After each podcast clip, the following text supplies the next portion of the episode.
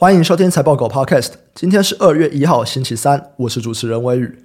经过过去一年的升息，会不会导致大家更加保守，资产配置以现金为主，比较不做投资呢？最近我看到一份二零二二年的研究，他们研究了过去三十几年挪威、荷兰还有美国的现金持有量变化。他们有几个发现：第一，最富有的十趴家庭占全部现金持有量的一半。而且他们会是决定整体现金持有量的主要因素，原因是因为贫困的家庭他们必须要持有现金以备不时之需，而企业的现金主要都是用来做周转的用途，比较不会有太大的变化。因此，影响主要整体现金持有量的，就是最有钱的那十趴家庭。第二，在二零零六年以前，现金持有量会随利率变动。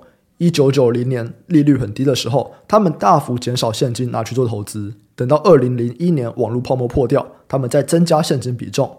然而等到房价好转，他们又迅速转去做房市的投资。第三，在二零零六年以后，虽然利率都远高于四趴，可是现金持有量就没有再增加了。基本上从两千年以来，不管利率高低，现金持有量都处于低水平。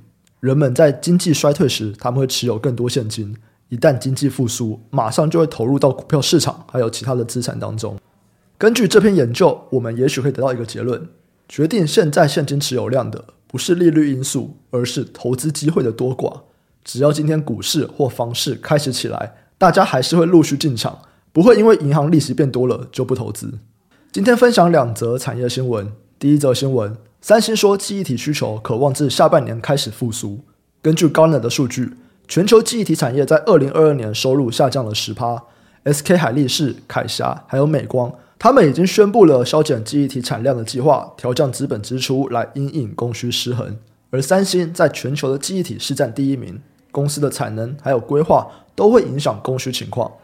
三星在一月三十一号公布了去年第四季的财报，它营收年减八趴，营业利益年减六十九趴，低于分析师的平均预估将近两成。预计今年资本支出会维持与去年相同的水准，四百三十一点六亿美金。他们预计库存调整第一季将持续影响晶片部门，而第一季的半导体产能利用率也会下滑，获利减少，并预估需求可望自下半年开始复苏。麦格里说，跟去年第三季的产量相比，三星可能在六月底之前将产量削减二十趴。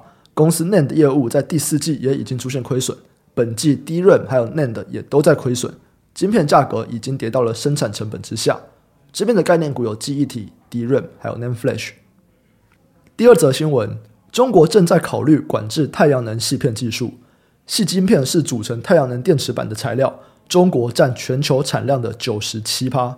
中国在过去十年持续开发先进技术来生产更大更薄的矽片，使太阳能发电成本降低了将近九十趴。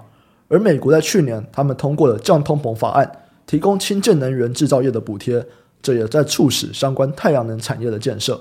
然而，近期大陆商务部与科技部公开征求意见，计划将太阳能晶片等技术纳入中国禁止出口、限制出口技术目录。Bloomberg 说，中国管制目前还在公众咨询的阶段，尚未做出任何决定。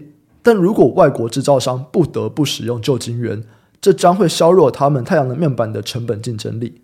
这边的概念股有太阳能，还有太阳能晶圆。以上新闻相关资讯和相关概念股的清单，我们都列在网站上。